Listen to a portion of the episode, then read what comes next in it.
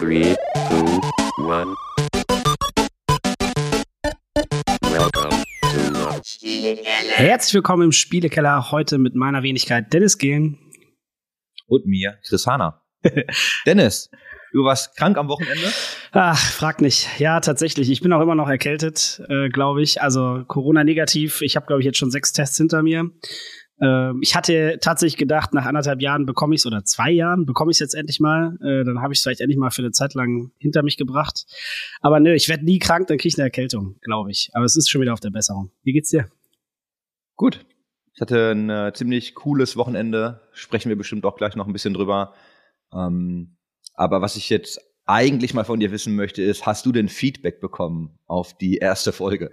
Oh ja, ja, wir haben überlegt, ob wir direkt wieder einstampfen nach der ersten Folge. Ähm, tatsächlich war das Feedback aber sehr positiv. Ich ähm, habe äh, von allen Leuten, mit denen ich gesprochen habe, grundsätzlich würde ich sagen, äh, hauptsächlich nur Positives gehört. Also wenn es Negatives war, dann eher minimal technisches, aber wirklich minimals technisch. Also wir reden jetzt wirklich nicht von Problemen, sondern ja, da sind noch drei Prozent, die wir verbessern können. Und äh, was mir wichtig war, dass wenn man einen Podcast macht, dass dann die Stimmen zueinander passen, dass das äh, homogen ist, dass das irgendwie miteinander gut auskommt. Und äh, im Video hat das bei uns schon immer gut geklappt. Audio funktioniert tatsächlich auch ganz gut. Ich höre mir nie meine eigenen Sachen an. Ich tue mir damit immer sehr schwer. Ich mag es dann tatsächlich nicht so sehr, meine eigene Stimme zu hören äh, oder meine eigenen Sachen anzugucken.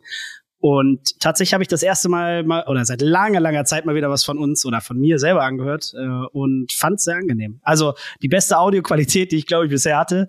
Äh, vorher habe ich ja auch immer Headsets oder sowas benutzt. Ähm, Upgrade. Ich habe es aber nicht ganz geschafft, hier meinen Audioabsorber zu installieren, den du äh, heute hast. Das sehen die Leute zwar nicht, aber du hast ja so einen riesen Teil jetzt um dein Mikrofon geklemmt. Äh, Dafür hast du auf jeden Fall einen Laberflash. Ja, ja, das ich ja dafür, dass ich gesagt habe, dass ich nicht so viel reden möchte, ne, weil ich heute noch erkältet bin. Aber Ja, ich habe es dir gesagt, fängst du auch direkt 80-20 ist die Regel. 80 Du, lenk, du, lenkst, du lenkst auch schon wieder hart vom Thema. wir, waren, wir waren bei Feedback von letzter Woche.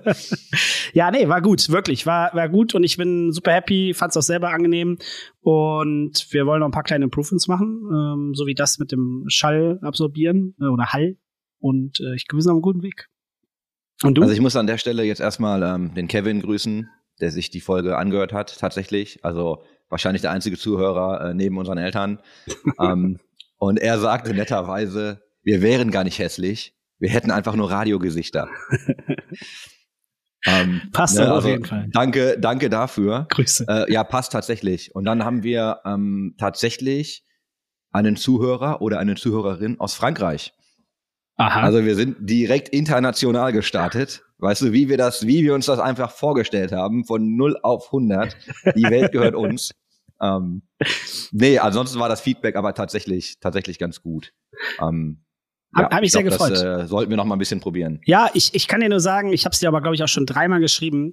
Ich war wirklich sehr hyped. Ich bin heute auch nur äh, mit dabei, weil ich wirklich 120 Prozent Bock habe und sonst wahrscheinlich jetzt im Bett liegen würde. Mach ich wirklich ernst. Also Ja, ich würde jetzt wahrscheinlich, sehr wahrscheinlich im Bett liegen äh, sonst. du kannst auch gleich, du kannst auch gleich wieder ins Bett gehen, aber du wolltest, du wolltest noch was loswerden und ich benutze das als ähm, Überleitung danach. Äh, voll. Äh, ja, danke dir. Äh, also ja, wir haben natürlich beide auch nochmal darüber gesprochen, wie die, wie die Folge so war. Und ich fand es super angenehm. Ich habe aber tatsächlich mich selbst ertappt, wie ich einmal gedacht habe, oh, darfst, darfst du das, solltest du das so sagen? Ich habe, glaube ich, irgendwann äh, kurz über Jens Hilgers und meine Erfahrungen bei ihm im Büro zu stehen und von ihm angemeckert zu werden, weil ich mich schlecht verhalten habe. Und ich habe gesagt, soll ich, äh, die, der Wortlaut war im Prinzip, dass ich gesagt habe, ja, ich habe danach, bin ich wie ein kleines, weinend wie ein kleines Mädchen aus dem Zimmer rausgegangen. Ich habe mich danach sofort schlecht gefühlt, weil ich das ne, wieder nicht, also nicht auf Frau beziehen wollte, äh, tatsächlich. Und habe da wirklich fünf Minuten im Talk noch drüber nachgedacht und habe gedacht, okay, durftest du das jetzt so sagen oder nicht? Ich bin mir ehrlich gesagt nicht ganz sicher, auch bis jetzt nicht. Ähm, vielleicht kann das ja jemand anders klären. Dafür bekommst du jetzt auf jeden Fall direkt aufs Maul. Und, und zwar von der Christine Banse, die heute bei uns ist. Äh, schön, dass du da bist. Ja, danke für die Einladung. Ich wusste nicht, dass ich hier bin, um äh, Dennis zu rügen, aber gut zu wissen. Das darfst du auf jeden Fall direkt machen, wenn du denn möchtest. Nein, Spaß. Ähm, wir, sind, wir sind froh, dass du da bist. Ähm, wir haben gedacht, wir probieren es mal aus, auch ähm, mit einem Gast. Und schauen mal, wo die Reise hingeht. Und tatsächlich, und das kann ich ja einleitend schon mal sagen, wir hatten ja mal so ein Thema auf Twitter, da würde ich gerne mit dir drüber sprechen. Aber wir fangen jetzt mal ganz vorne an und du darfst dich gerne erstmal vorstellen. Oh Gott, ähm, das ist immer die schwierigste Frage. Ja, also ich bin Christine, wie du schon gesagt hast, und äh, ich bin Präsidiumsmitglied beim ISBD für Diversität und Gleichstellung. Und das ist eigentlich auch so, wie man mich im E-Sport kennt, weil ich mich halt einfach viel mit äh, Feminismus und Gleichberechtigung auseinandersetze. Genau. Was ist denn der ESBD? Der ESBD ist der E-Sport-Bund Deutschland und äh, wir sind quasi ein Verband, wo sich Spieler und Teams sowie Veranstalter eben zusammenschließen, um eben den, Deu den E-Sport in Deutschland voranzupushen. Genau. Ja. Und erklär mal ein bisschen, ähm, wie bist du in den E-Sports gekommen? Also wie bist du eigentlich beim ESBD dann gelandet? Du hast ja Oh schon vorher Gott. ein paar Dinge gemacht. Genau, also du darfst auch mal ruhig ein bisschen weiter ausholen, damit die Okay. Leute mal verstehen, was du eigentlich alles gemacht hast. Ja, ihr habt ja schon gesagt, dass wir Zeit haben, ne? Also nein. ähm, ich habe, also wie ich überhaupt zum E-Sport gekommen bin, ähm, deswegen auch eine ganz lustige Geschichte. Ich habe früher sehr viel WoW gespielt und dann kam StarCraft 2 raus und äh, da gab es dann natürlich äh, zur Zeit von Own TV und Justin TV noch die ganzen Broadcasts und so bin ich dann auch irgendwie zu StarCraft gekommen und habe halt gemerkt, hey, das ist so cool, ich will da unbedingt arbeiten. Ich war damals noch in der Schule zu dem Zeitpunkt ähm, und habe dann, während ich mein Abitur gemacht habe, äh, bei Bonjwa, ich weiß nicht, ob ihr die kennt, ähm, ich wollte gerade sagen, ja. Also Bonjwa sind mittlerweile halt ein Streamer-Kollektiv auf Twitch und früher war es halt quasi noch eine E-Sport-Schule. Ähm, und ich habe für Bonjwa die Social-Media-Kanäle gemanagt, während ich noch äh, Abitur gemacht habe. Ähm, und eigentlich wollte ich studieren, das wurde dann aber irgendwie nichts. Und dann bin ich nach Hamburg gegangen in einer Agentur, E-Sport-Studio, ähm, und habe da eine Ausbildung gemacht. Äh, und habe eben währenddessen dann meine journalistische Laufbahn äh, quasi angefangen und dort dann für den Kicker und für Mediamarkt ähm, Artikel einfach über E-Sport geschrieben und habe da dann auch ähm, ja viel einfach mit verschiedenen Leuten aus der E-Sport-Szene gesprochen und sie auch interviewt und eben auch viele Spielerinnen. Ähm, und so ist das dann auch so ein bisschen in diese Gleichberechtigungsschiene gegangen, dass ich halt irgendwie gemerkt habe, hey, irgendwie stimmt hier was nicht. Ähm, und dann bin ich von Hamburg äh, nach Berlin zu Freaks für You Gaming ähm, und habe da dann eben auch im Redaktionsbereich gearbeitet, verschiedene Projekte betreut, also von irgendwie Pro7 bis hin auch zu Riot-Produkten. Ähm, dann ja, also wirklich alles gemacht und ja, so ist es dann auch dann quasi zum ESBD gekommen, wo ich dann, äh, wo dann irgendwann eine Wahl, äh, also irgendwie ist es zu einer Wahl gekommen, weil der ESBD gesagt hat, hey, wir würden gerne eine Frau im Präsidium haben, die sich um Diversität kümmert. Ähm, und irgendwie habe ich es geschafft, äh, mehrere Frauen aus der E-Sport-Szene zu, von mir zu überzeugen, dass sie mich wählen und äh, bin so ins Präsidium gekommen, genau. Ja, ich würde da jetzt auch dann direkt voll reingehen. Wir können ja, Ja, mit, der, mit, der, mit der Brechstange einfach einsteigen. Wie waren denn deine Erfahrungen als Frau in der Industrie? Oh. ähm, oh, wo fange ich an? Also es irgendwie klar, ich habe ja auch als irgendwie einfach als Spielerin angefangen, also ich habe StarCraft gespielt und ich habe League of Legends gespielt und irgendwie kommst du damit schon so in Berührung, aber du realisierst gar nicht, dass das sich auch einfach durchzieht durch die ganze Szene. Also so ein Beispiel war, ich habe auch kompetitiv gespielt, eben äh, auch League of Legends und äh, in einem Turnier ist mir dann ist quasi mir in der Lobby mein Rechner abgeschmiert und dann haben meine Teammates geschrieben, hey, ähm, sie kommt gleich wieder und dann ist direkt in der Lobby so, haha, Frau, wieso sitzt sie nicht in der Küche? Warum macht sie mir nichts zu essen? Weißt du, auch so richtig langweilige Sprüche. Die sind nicht mal kreativ. So, dann denkt euch doch wenigstens was Cooles aus, um mich zu beleidigen, aber nee.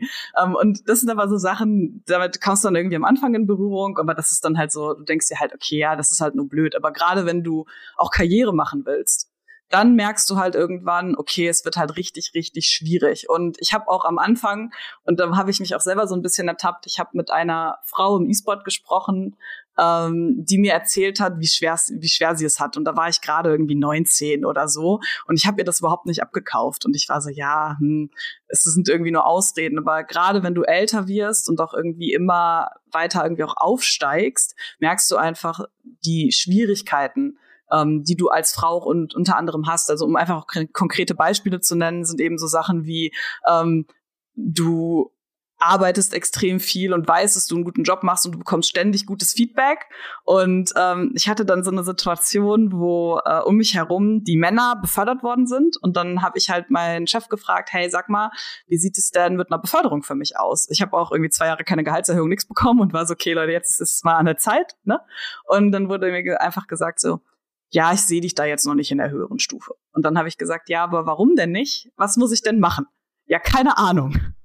ähm, genau. Und da merkst du dann halt irgendwie, die Leute beschäftigen sich damit auch irgendwie nicht. Und es sind gar nicht so, also was ich halt auch äh, viel irgendwie lese, ist, dass ja E-Sport so sexistisch sein soll. Und da bin ich überhaupt nicht unbedingt der Meinung, dass es da so ein blunt Sexism-Problem gibt, sondern was ich halt eher der Meinung bin, ist, dass einfach noch viel Aufklärungsarbeit fehlt. Aber das ist, glaube das ist meiner Meinung nach gar kein E-Sport-exklusives Problem, sondern eben unsere Gesellschaft hat da einfach generell ein Problem. Und äh, das siehst du ja auch eben nicht nur im E-Sport, das siehst du auch im Sport, das siehst du in jedem anderen Marketingunternehmen und sonst irgendwo. Die Probleme sind immer überall die gleichen. Und ähm, ich finde, dass sogar im E-Sport auch, dass ihr mich jetzt irgendwie einladet und auch die ganzen Unternehmen, wie viel auch, ja, verschiedene Unternehmen eben für dieses Thema tun, merkst du, wie unfassbar auch präsent das Thema überhaupt ist und wie das auch angegangen wird. Und genau. Ja. Ich glaube, ich glaub, das ist auch zu einem Teil einfach so ein zweischneidiges Schwert. Ne? Wir haben ja selbst auch, wir machen ja Konferenzen und Events.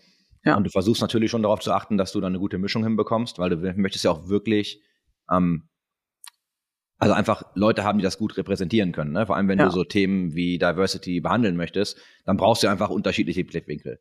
Was ich tatsächlich gemerkt habe, und ich weiß nicht, ob du da Input zu hast oder ob du das auch so wahrnimmst, für mich ist das echt schwierig gewesen, Frauen zu motivieren, auf Panel-Diskussionen zu gehen, weil sie, also einfach um zu sprechen. Und Feedback, was ich ganz oft bekommen habe, ist, dass wenn sie auf dem Panel sind, auf ihre Aussagen ganz anders geachtet werden, als auf die von den männlichen Kollegen, die dann daneben sitzen dass sie deswegen auch ganz oft einfach gar nicht sprechen wollen. Ne? Also sie gar nicht diese Exposure haben möchten auf der auf der Bühne sozusagen, weil genau das, was du gesagt hast. Ne? Dann so, ah, da ist eine Frau und dann werden auch sofort, wird das mit anderen Augen ähm, betrachtet. Und das ist ja, das beschleunigt das Problem. Deswegen siehst du ganz oft immer die gleichen Frauen zum Beispiel, um einfach nur bei Frauen zu bleiben. Ja. Deswegen siehst du ganz oft immer dieselben Frauen, die auf ähm, Paneln sprechen. Eigentlich müsste man das viel breiter aufstellen, das ist aber gar nicht so einfach. Und ich will mich da gar nicht, ich will da gar keine Entschuldigung jetzt nutzen, oder, aber das ist einfach eine Beobachtung, die ich gemacht habe in meinem Job. Ja, absolut. Also kann ich dir auch nur zustimmen. Und das ist ein unfassbares Problem. Also ich merke das auch, dass ich häufig auch an, also um einfach noch mal zwei Schritte zurückzugehen, was ich auch häufig bemerke, ist, dass irgendwie Leute überhaupt zu mir kommen und sagen, hey, ich finde gar keine Frauen. Dann sage ich, hey, die und die Frauen, die können super viel zu dem Thema sagen und das trauen die sich auch einfach nicht. Eben wie du schon gesagt hast, weil entweder darauf anders geachtet wird oder weil sie auch selber sich hinterfragen und sagen, hey, passe ich da überhaupt hin? So, ich hatte das auch am Anfang. Also du glaubst gar nicht, wie häufig auch aus meinem Umfeld ähm, wenn mir sagen musste, hey, jetzt geh in diesen Podcast oder geh sonst wohin. Ich wurde mal zur Tagesschau eingeladen. Ähm, nee, das war, sorry, das Morgenmagazin, genau. Ich wollte das nicht machen. Ähm, und ich musste erstmal viermal überzeugt werden, so, hey, du musst das jetzt machen oder ne, du bist dafür perfekt, wer soll das denn sonst machen? Weil ich halt irgendwie gedacht habe, ich bin dafür gar nicht qualifiziert oder Angst hatte, dass ich das einfach verhaue. So, ich habe da E-Sport im Morgenmagazin repräsentiert, hätte ich da irgendeine Scheiße erzählt, wenn ich das so sagen darf, ne? Dann wäre das auf die ganze Szene auch irgendwo zurückgefallen. Und ähm, aber um darauf so ein bisschen zurückzukommen auf das ursprüngliche Thema, also absolut, ich sehe das auch. Und was ich mir so ein bisschen wünsche, und ich habe einfach so viele Pläne und muss erstmal gucken, wie ich das alles umsetze. Aber was ich halt gerne machen möchte, auch eben in meiner Arbeit beim ISBD, e dass wir so ein Speaker Directory aufsetzen. Also wir auch sagen, da können sich einfach Leute anmelden und dass wir auch Schulungen geben und da stärker drauf achten, weil viele sich natürlich auch einfach nicht vorbereitet fühlen. Und ich habe so ein bisschen die Hoffnung, dass wenn wir da einfach so ein Workshop zum Beispiel aufsetzen für Public Speaking, dass es die Leute auch einfach empowert und sie das Gefühl haben, dass dass sie da einfach ja mehr Skillset auch irgendwie haben. Also ich muss das noch kurz sagen, weil ich, also mein Tag beginnt meistens mit einem Kaffee und dem MoMA. Und oh. ich habe das, ich habe das halt gesehen und ich denke so, ja, die kenne ich. das, also ich fand das richtig cool, ne? Das, also ich fand das wirklich gut. Und das hast du natürlich auch gut gemacht. Aber ich sagte erst so, wow, weil es ging ja auch um diesen ganzen Beitrag, der da noch dazu lief. Ja. Und ich denke so, oh wow, E-Sports im MoMA, spannend. Und dann habe ich dich gesehen, ich denk so, ja, kenne ich, witzig. Ne? Ich glaube aber, also ich bin schon bei dir ich glaube, dass man das ähm, ganz anders einstielen kann. Und ich glaube, heute ist auch einfach vielleicht eine ganz gute Gelegenheit. Und jetzt können wir ja auch so ein bisschen mal wirklich am Anfang starten, wenn wir über Hiring-Prozesse reden und ne, wie stellt man eigentlich dann ja. auch ein diverses Team ein, etc. Und dann sind wir auch wieder bei Bezahlung. Dann haben wir also ja. unsere ganzen Themen können wir wunderbar abfrühstücken. Hast du Dinge, die du mir jetzt vielleicht mit auf den Weg geben kannst? Und ich möchte dir, ich gebe dir ein Beispiel. Und das war für mich so ein bisschen so ein, so ein das hat mir die Augen geöffnet. Das ist, äh, da ging's, ähm, das war glaube ich Edition F und da ging's um ähm, Hiring. Ja. Und da ging es um Stellenbeschreibungen. Und das ist dann so witzig, weil du hast, wenn du zehn Bullet Points hast, und dann bist du halt so der typische Typ, ne, der Dude, sagt, oh, ich kann zwei von zehn Sachen, geil, ich werde das irgendwie, ich mach das und in einem Jahr werde ich Chef. Ja. Ne, also so gehst du da halt irgendwie dann ran, denkst du, ja geil, mache ich. Und dann ist das aber, haben sie halt so ein bisschen darüber gesprochen, dass du ganz häufig dieses Pattern bei Frauen hast, dass sie acht von zehn Sachen können und dann aber sagen so, nee, also ich kann das irgendwie alles nicht komplett, deswegen bewerbe ich mich gar nicht erst. Und dann ging es einfach darum, wie man Stellenbeschreibungen aufsetzt, um genau das zu vermeiden. Und ich habe da nie drüber nachgedacht, bis zu diesem Punkt, ne, an dem ich mir dachte, huh. Und ich kenne das ja von mir. Ich denke mir halt auch so, okay, das kann ich alles noch nicht, aber das kann man ja lernen. Und dann, dann springst du einfach rein. Ja. Also das ist so diese maßlose Selbstüberschätzung. Das ist so dieses, dieses Upwards-Failing manchmal. Ne? Also und dann Ja. irgendwie klappt's ja schon. Das ist aber was, das musste ich tatsächlich lernen und das, da musste man mich auch wirklich mit der Nase draufstoßen. Hast du solche Dinge, wo du, also einfach Muster, die du immer wieder siehst, wo du jetzt, weiß ich nicht, Dennis und mir mal sagen kannst, ja, da müsst ihr mal drauf achten, Chris, Leute. ganz kurz, bevor du an- antwortest, aber das passt doch auch perfekt zu der Thematik Morgenmagazin. Ich glaube, neun von zehn Männern hätten gesagt, ja, easy going, egal wie viel Erfahrung, äh, egal wie lange ich im E-Sport dabei bin oder wie viel Know-how ich habe, ich bin am Start. Und äh, du warst halt sehr überlegt und hast reflektiert und dich hinterfragt, ob das passen kann. Ähm, ja, meine, meine Two Cents dazu, irgendwo in der Mitte wäre ein gutes Treffen. Äh, du auf der einen Seite ein bisschen selbstbewusster, dass du das schon schaffst, auf der anderen Seite der Kerl, den ich irgendwo auf LinkedIn sehe, der sich äh, E-Sports-Berater nennt, halt mal ein bisschen defensiver. Ähm, und dann haben wir die goldene Mitte, aber sorry, jetzt darfst du gerne auf Chris Frage an. Ja, es stimmt aber. Also sehe ich genauso. Ähm, ja, also was immer so ein bisschen schwierig ist. Ich habe ganz viele Tipps. Und das ist auch genau wieder der nächste Punkt. Ich habe immer Angst, den Leuten auf die Füße zu treten, weil ich das Gefühl habe, die sind so basic und wahrscheinlich wissen die Leute die schon, aber dann bist du so im Gespräch, genau, und dann wissen die Leute das tatsächlich gar nicht. Und ähm, es ist so ein komplexes Thema. Also wie du schon gesagt hast, Stellenausschreibungen. Ähm, äh, ja, also erstmal Stellenausschreibung können wir ja mit anfangen.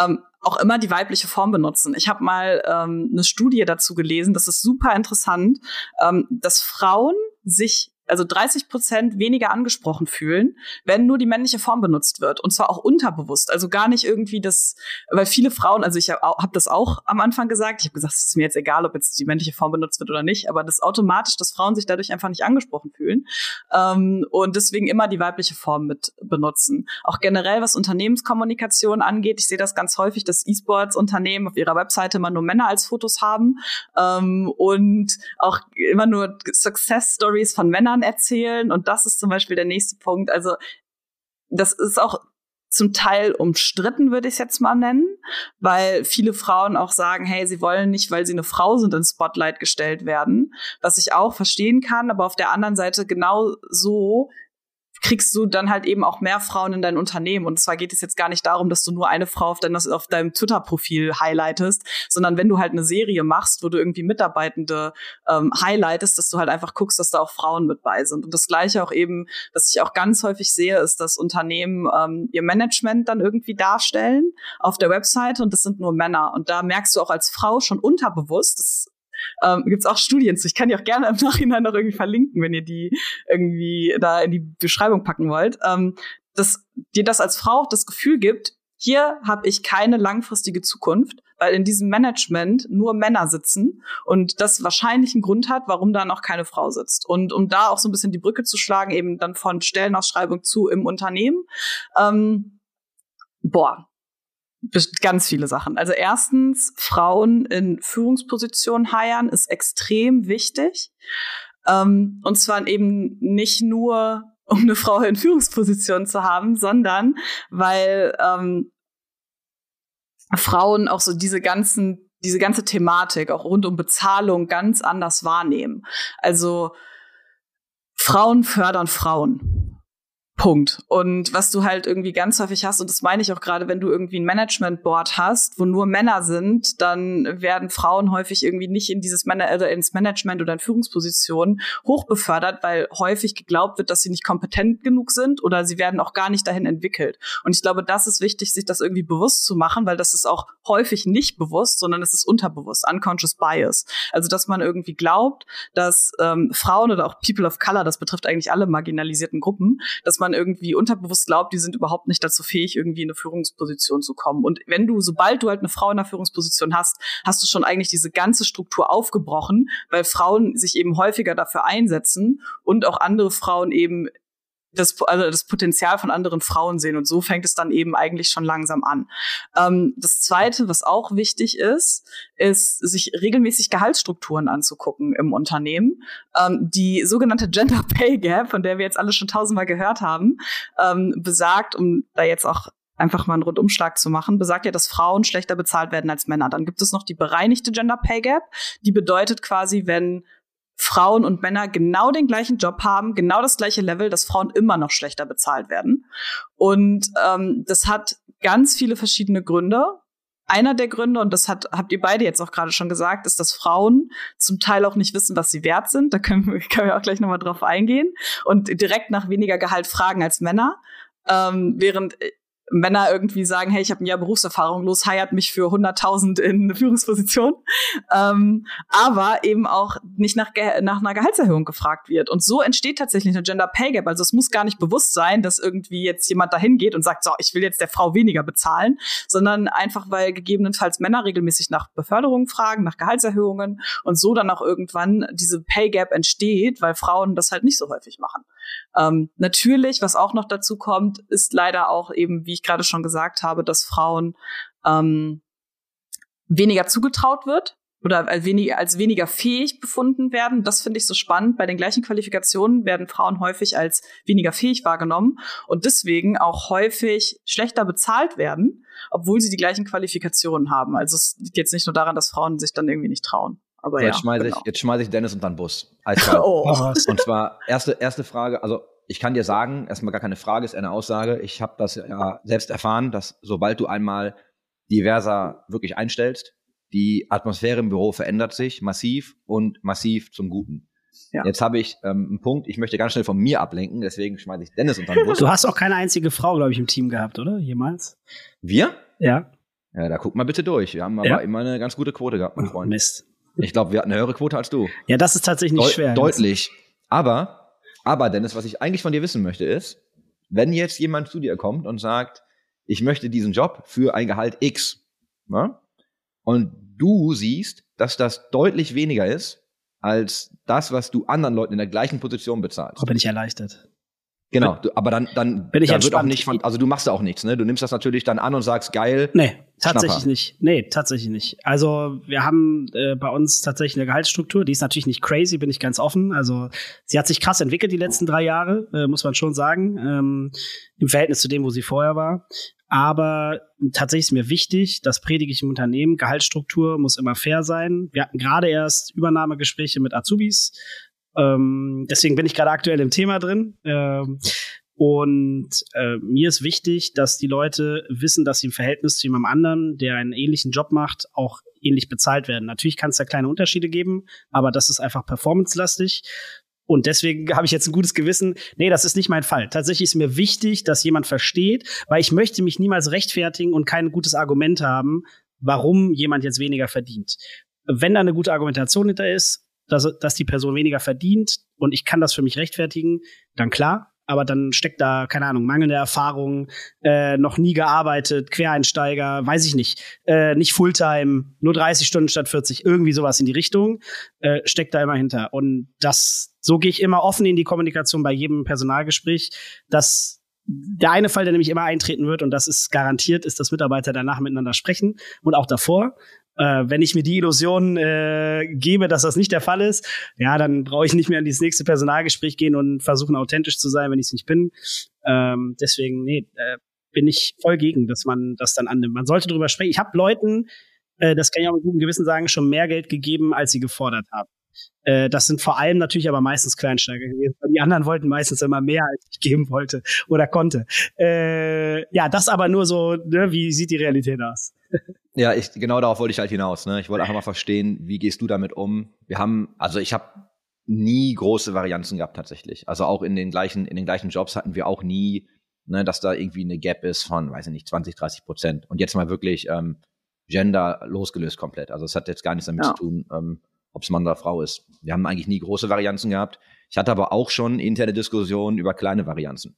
wo ich mir dachte, ja, okay, da kommt jetzt jemand mit einem anderen Background, hat einfach, bringt ganz andere Erfahrungen einfach mit und hat dann einfach auch so diesen kleinen Teil einfach vielleicht mehr verdient.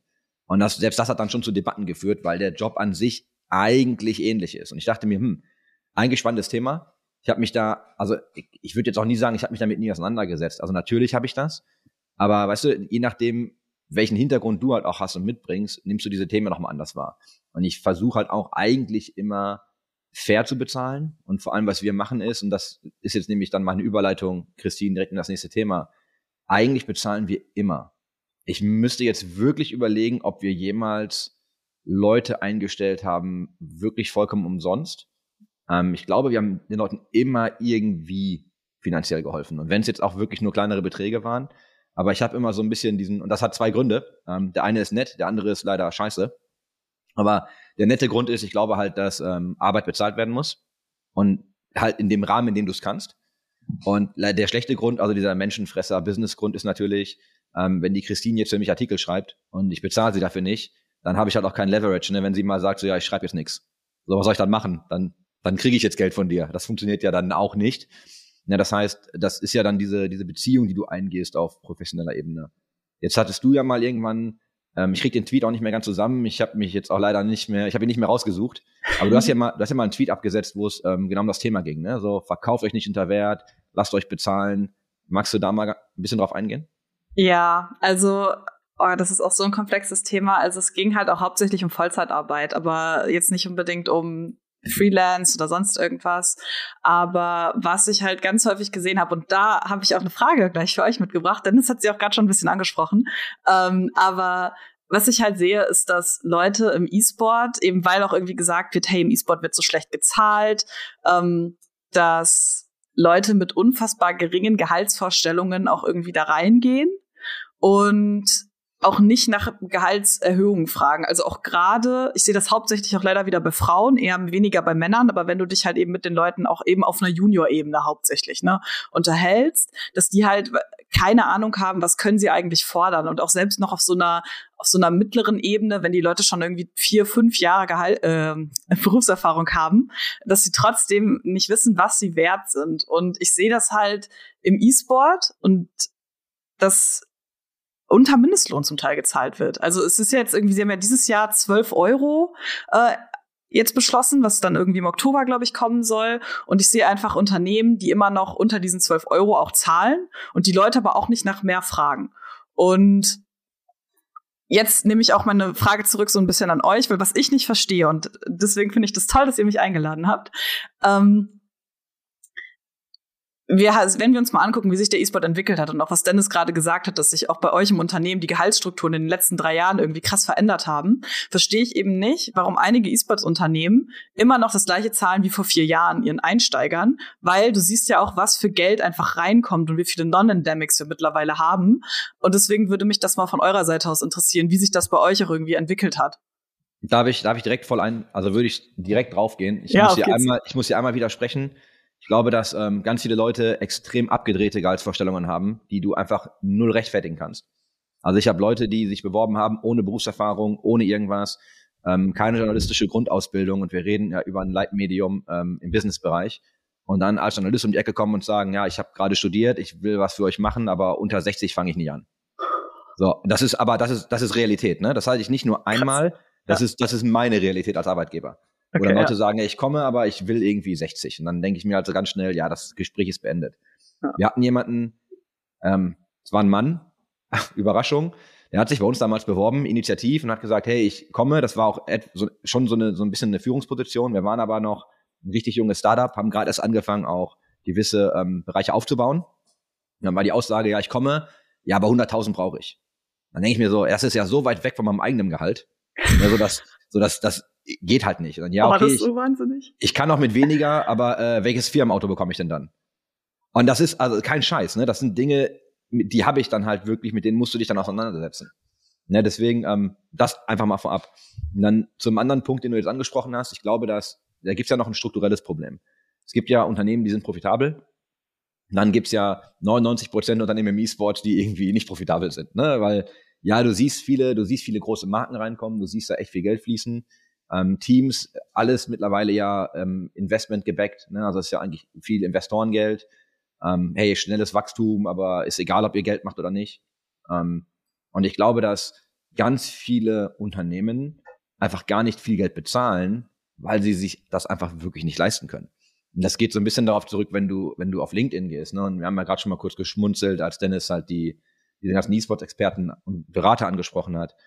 Es ist ja einfach jeder CEO oder VP oder sonst was, ne? Weil einfach jeder versucht, die Eier auf den Tisch zu legen und so, ich bin so cool hier, ich bin, äh, ich bin der CEO von, von irgendwas. Ja, okay, erzähl mal. Ja, das bin ich alleine und ich mache einen Jahresumsatz von 2000 Euro.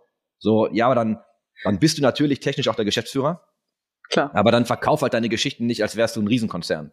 So, ne? Und das ist ja, das ist ja dieses PR-Ding, was ganz oft passiert, wo Leute sich einfach so überverkaufen und deswegen auch die Erwartungshaltung einfach wächst, ne? dass Leute kommen und sagen, cool, ich fange da jetzt an und morgen bin ich VP auf irgendwas. Und das, das ist ja aber komplett fernab der eigentlichen Geschäftswelt und Businessrealität. Ne? Und wenn du, ich glaube, dass ganz viele Leute im E-Sports einfach mal ein bisschen humble sein sollten, also mal einen Gang zurückschalten, lern doch erstmal was. Und Meistens ja die so Männer übrigens. Ja, also, Also total, bisher sorry, ausschließlich, zumindest von meinem Gedankengang her. Ja, das, ja, okay, nehme ich. Kann Ja. ich absolut unterschreiben. Ausschließlich Männer, können wir voll beim Namen nennen. Ähm, aber 99 sollten- Prozent würde ich jetzt sagen. Da sollten aber einige Typen auch echt mal zurückschrauben und ähm, weißt du, mal, mal wirklich einen Gang zurückgehen und sagen, okay, ich, das ist das, was ich kann, da möchte ich irgendwie hin. Und dann kann man ja einen Weg bauen. Und dann, wenn du dann Glück hast und auch an die richtigen Leute kommst, kann man ja auch wirklich so einen, so einen Development-Plan aufzeichnen, der das halt erklärt. Aber so, genug gequatscht. Wie Ja. handhabst du das, Dennis? Ja, danke. Äh, kann ich äh, fast alles tatsächlich unterstreichen. Äh, sehe das natürlich aus mehreren Blickwinkeln. Ich bin wirklich viel im Austausch mit der, ich glaube, Chris ja auch international ein bisschen mehr. Ich bin super viel national, auch mit vielen Leuten äh, im Austausch, Leute, die sich auch wirklich vom Praktikanten bis zu einem Geschäftsführer entwickelt haben und so weiter. Also ähm, es fällt mir schwer, tatsächlich jetzt gerade Beispiele zu finden, wo ich Unternehmen kenne, die vor drei, vier Jahren das gleiche zahlen wie heute. Weiß ich tatsächlich einfach nicht besser. Äh, würde mich aber fast wundern, weil mir der Markt so vorkommt, als ob die Competition sehr hoch ist für einen Arbeitgeber. Was ja deutschlandweit keine Überraschung ist, äh, für Fachberufe, sage ich jetzt mal in Anführungszeichen, auch im E-Sport. Deswegen die Gehaltsstruktur natürlich auch nach oben geht, damit du die Leute halten kannst. Ähm, das haben wir natürlich bei uns auch gemerkt. Wir haben natürlich aber auch bei uns gemerkt, dass Umsätze gestiegen sind und deswegen Leute daran auch partizipieren sollen und müssen, damit du die glücklich hältst, weil Leute sind ja auch nicht doof.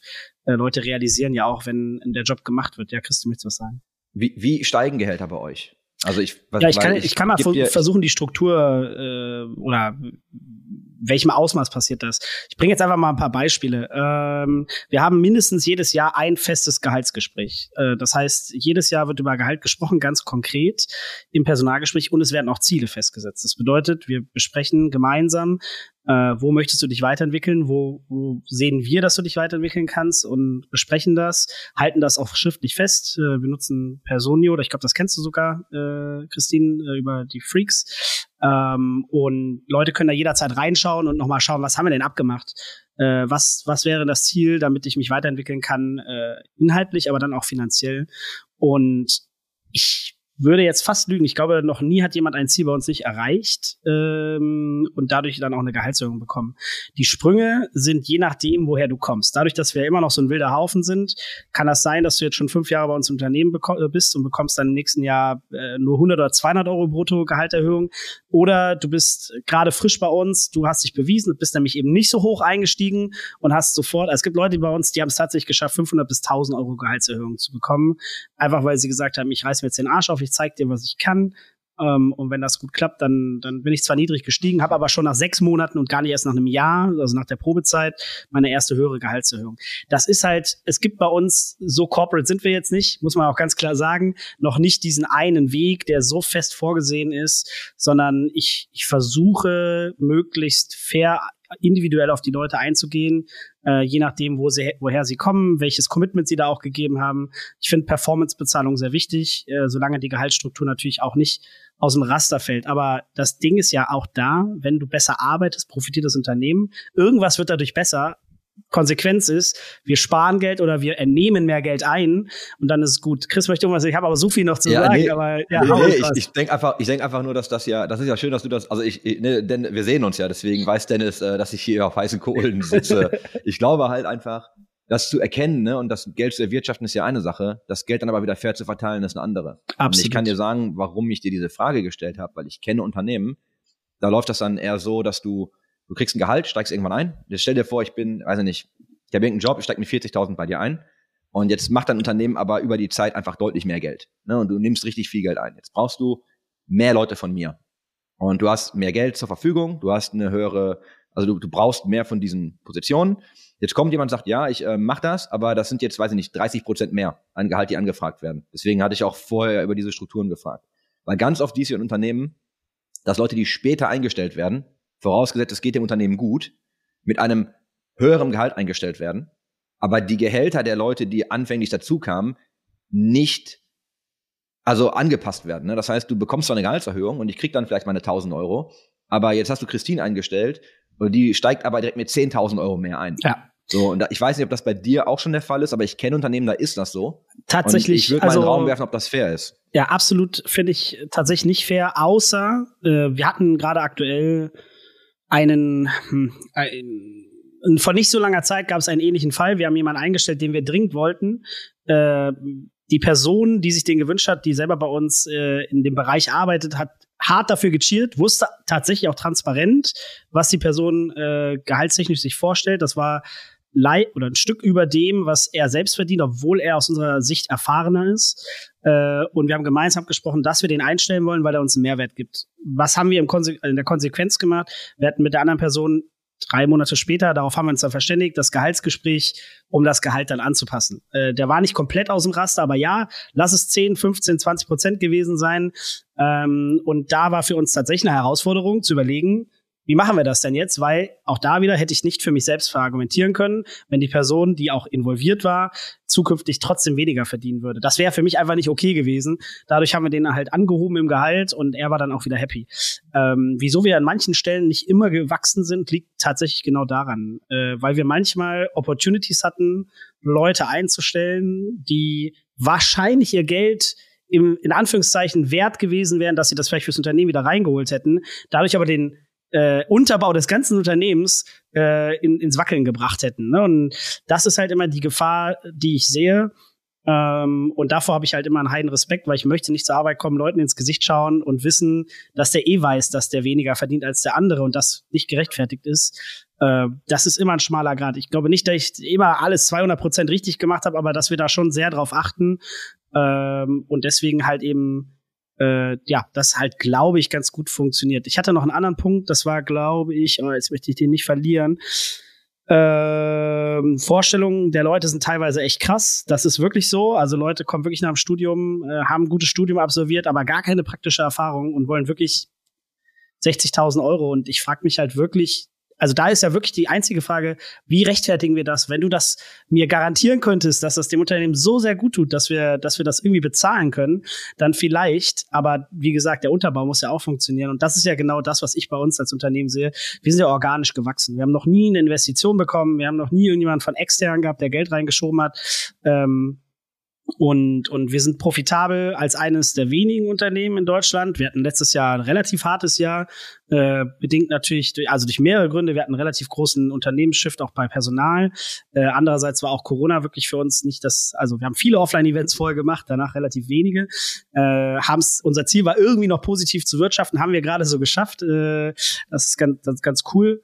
Ähm, aber natürlich muss das Geld auch reinkommen. Und darauf, da muss man halt eben auf einige Sachen achten. Ne? Also äh, ich sag mal, Gewinn machen auf dem Blatt Papier heißt nicht, dass man Geld auf dem Konto hat. Das ist auch so eine Sache, je nachdem, wie man funktioniert. Man hat Abschreibungen etc. pp. Äh, Sachen, äh, die über die Steuern funktionieren. Das ist auch Vorauszahlungen, äh, die noch dazukommen. Wir sind jetzt kein, also wir machen schon ein paar Millionchen, aber wir machen halt eben auch keine 50 Millionen, dass dann eine Million keinen Unterschied macht. Äh, das macht bei uns einen signifikanten Unterschied. Und ich glaube, dass das erwarte ich auch gar nicht, aber das, das kann natürlich auch nicht jeder greifen, äh, was es bedeutet. Weil für mich ist immer, ich muss mich wohlfühlen, die finanzielle Lage des Unternehmens muss gesund sein, so dass wenn Covid kommt und wir die Aufträge verlieren, wir die Leute weiter beschäftigen können. Äh, wir mussten jetzt keinen durch oder wegen Corona irgendwie kündigen. Äh, das glaube ich, ganz wichtig.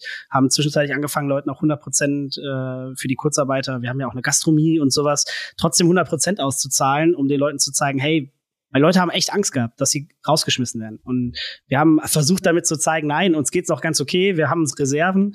Ähm, genau, das kommt auch alles mit dazu. Das ist mir halt auch wichtig und Chris hat es ganz klar gesagt. Es gibt fast gar kein E-Sport-Unternehmen, das Geld verdient. Es wird alles immer so shiny und groß und big irgendwie präsentiert, aber das Geld muss auch irgendwo verdient werden. Und ich glaube, bis auf ein paar wenige Unternehmen und ich glaube, die ESL ist schon ein Beispiel dafür. Die haben natürlich mittlerweile einen viel größeren Overhead als viele andere Unternehmen. Und ich glaube generell, dass viele E-Sport-Unternehmen gar nicht so einen großen Overhead haben und trotzdem sich echt schwer tun, profitabel zu sein. Da könnte man jetzt so tief reingehen und möchte gar nicht tiefer reingehen, aber nee, lass, das ist halt wirklich, das, ich genau glaube, das ist wirklich etwas, was Leute unterschätzen, was aber überhaupt nicht rechtfertigen soll, dass Leute angemessen bezahlt werden. Ich glaube, da muss man immer fair und im offenen Austausch sein und eine Entwicklung sehen und das auch nochmal abschließend von meiner Seite. Ziele setzen ist das eine für ein Jahr. Ich frage aber immer, wie sieht deine Zukunft in drei, vier, fünf Jahren aus? Also nicht jetzt in zehn, aber wie sieht's da aus? Und äh, das ist auch super wichtig. Ich schmeiß den Ball nochmal zur Christine und wollte einfach nochmal gucken. Du hattest ja anfänglich mal erwähnt, du hättest mehrere Fragen dabei. Können auch ein bisschen länger machen, was, oder? Was du, hast du noch was, was du loswerden willst? ähm, nee, das war tatsächlich, also das waren schon die zwei Themen. Ihr habt doch das andere dann eben letzten Endes selber angesprochen, auch was äh, ja Gehal Gehaltsveränderungen angeht, weil mich das natürlich auch interessiert. So, ich finde das auch super spannend, weil ihr beide Unternehmen gegründet habt und das eben auch aus dieser Sicht mal zu verstehen. Und ich finde das auch total super, weil ich auch im, das Gefühl habe im E-Sport, eben weil, wie auch Dennis schon gesagt hat, viele Unternehmen auch irgendwie organisch eventuell gewachsen sind oder einfach auch aus der Passion heraus entstanden sind letzten Endes, dass da einfach auch noch viel Menschlichkeit hintersteckt und dann eben nicht gesagt wird so, oh ja, du hast, äh, du willst nur die Hälfte verdienen, ja, perfekt für mich, ähm, so, sondern ja, und das finde ich halt echt cool. Was für eine, was für eine Überleitung. Als, als hättest du es geahnt. Hab, wir, haben, wir haben jetzt, glaube ich, alle mal WoW angesprochen und also eine World of Warcraft und ähm, ich habe ich hab einen Fall, den ich euch beiden mal auf den Tisch legen möchte. Und da hätte ich gerne nur eure Meinung zu. Und zwar hatte ich jetzt am Samstag ähm, ja das Glück, Vergnügen, ähm, als Fanboy eigentlich, mir mal die Vorbereitungen der Echo Guild anzuschauen für das Race, was jetzt kommt. Und ähm, ist ganz witzig, weil es ging so ein bisschen darum, ähm, dass das eigentlich aus Passion getrieben wird. Das ist ja einfach dann die großen Gilden, die das aus Passion treiben, sich jetzt tatsächlich ihre Sponsoren gesucht haben, um einfach sowas wie das Race vorzubereiten. Ne? Das geht ja dann zwei Wochen. Ähm, da wird ja richtig Geld für ausgegeben. Das sind teilweise dann auch bei Team Liquid 24 Stunden Streams. Ähm, und da wird richtig viel Content produziert. Also das ist ein richtig großer Apparat.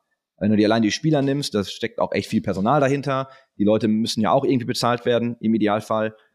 Und dann siehst du, dass ein, ein Publisher ja mehr oder weniger davon profitiert, da aber gar nicht wirklich interessiert ist, in Anführungsstrichen irgendwas zu machen.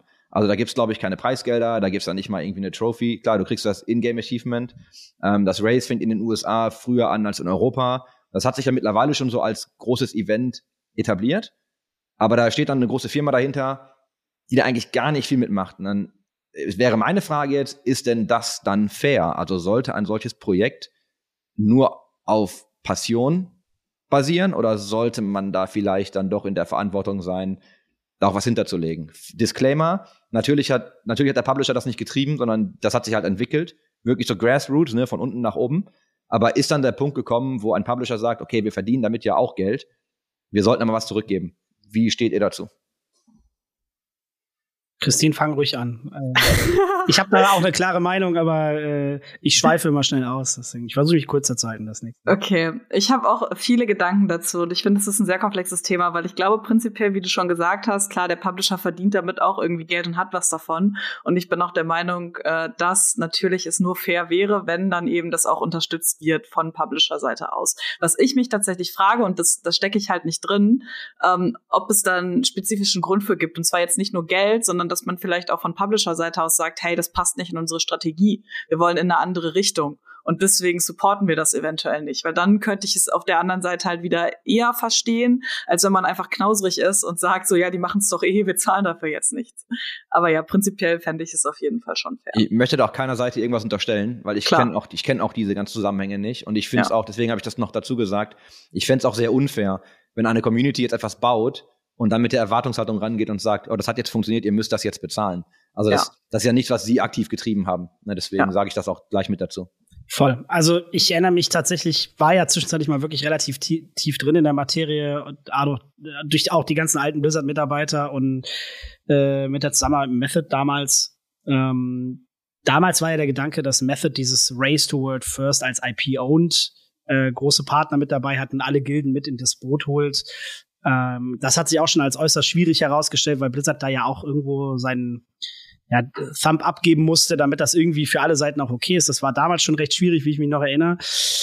Ähm, ja, es ist halt Grassroots. Ich glaube, damit verdienen ja auch relativ viele Leute Geld, dafür, dadurch, dass sie die IP nutzen dürfen. Einfach erstmal per se, ob jetzt über Streaming, Subscriber, die reinkommen, Revenue. Dafür tun die ja erstmal gar nichts, wenn wir ehrlich sind. Äh, sie müssen keine Rechte bezahlen.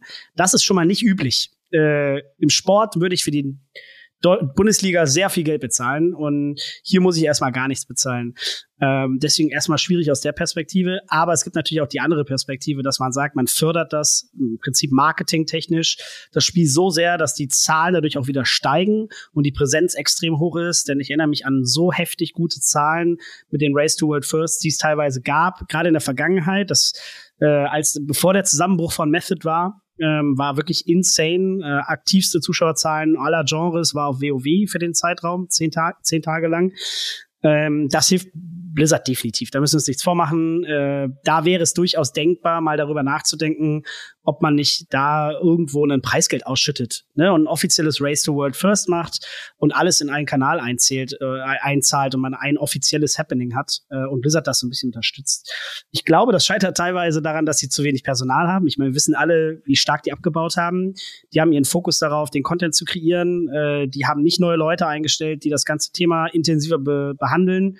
Äh, denen fehlt auch teilweise die Expertise. Ich glaube, das ist nicht zwingend gerade mal ein finanzielles Thema, sondern einfach nur ein Prio-Fokus-Thema und, und äh, ja, auch ein äh, Personalthema. Aber sie haben sich damals ja schon nicht dafür total geöffnet. Sie fanden es cool, aber wir haben da keine Freigaben für bekommen, wenn ich das so richtig im Kopf habe. Deswegen schwierig. Es ist ein Geben und Nehmen. Äh, ich weiß ja auch, wie teuer so eine Gilde ist. Ich habe mich damit ja auch mal intensiver beschäftigt und mal gehört, was die Leute ungefähr fordern. Äh, auch die, die jetzt größere Teams bekommen haben. Das ist dadurch, dass das so viele Menschen sind, ein unheimliches Konstrukt an Kosten. Und so groß wie WoW auch zu einem Race to World First ist, danach ist es halt nicht mehr ganz so groß. Und äh, du musst das ja auch irgendwie rechtfertigen. Das heißt, äh, entweder schaffst du es halt, äh, wie, wie so ein Race to World First, etwas krasses aufzubauen, was gute Reichweiten hat, oder tust dir halt sehr schwer, weil du halt eben dann vielleicht 30 Leute bezahlen musst oder 40. Ne? Christine, hast du, ähm, hast du abschließende Worte? Möchtest du uns noch mal rügen? Möchtest du uns, ähm, ver- möchtest du uns ne, verbal verprügeln? Oder hast du einfach noch irgendetwas, das du loswerden möchtest? Oder einfach noch mal einen Tipp vielleicht zum Ende? Worauf sollten wir achten? Was sollten wir machen? Ja, also erstmal ganz herzlichen Dank, dass ihr mich eingeladen habt. Und ich glaube, was äh, ich schon positiv hervorheben möchte, ist, dass ich es einfach total cool finde, dass ihr euch auch mit dem Thema auseinandersetzt. Und ich glaube, das ist schon der erste Schritt irgendwie auch in die richtige Richtung, da offen für zu sein und zu sagen, hey, ich weiß, dass wir da irgendwie was besser machen können. Und ich glaube, da fehlt es vielen noch leider einfach schon. Und deswegen finde ich das total klasse, dass ihr da auch so offen seid. Und ähm, ja, wenn ihr da auch irgendwie noch Unterstützung braucht oder Ressourcen oder sonst irgendwas, dann könnt ihr da auch super gerne auf mich zukommen. Und auch, wir haben auch ganz viele andere Frauen, die sich da mit mit beschäftigen. Und deswegen, ja, Dankeschön auf jeden Fall, dass ich hier sein durfte. Danke dir. Ja, vielen, vielen Dank. Schön, dass du heute da warst. Hat sehr viel Spaß gemacht. Zeit rennt. Das war's schon wieder. Schön, dass ihr mit dabei wart. Wünsche euch äh, jetzt noch einen schönen, angenehmen Tag. Das waren äh, Chris Hader, Christine und meine Wenigkeit heute im Spielekeller.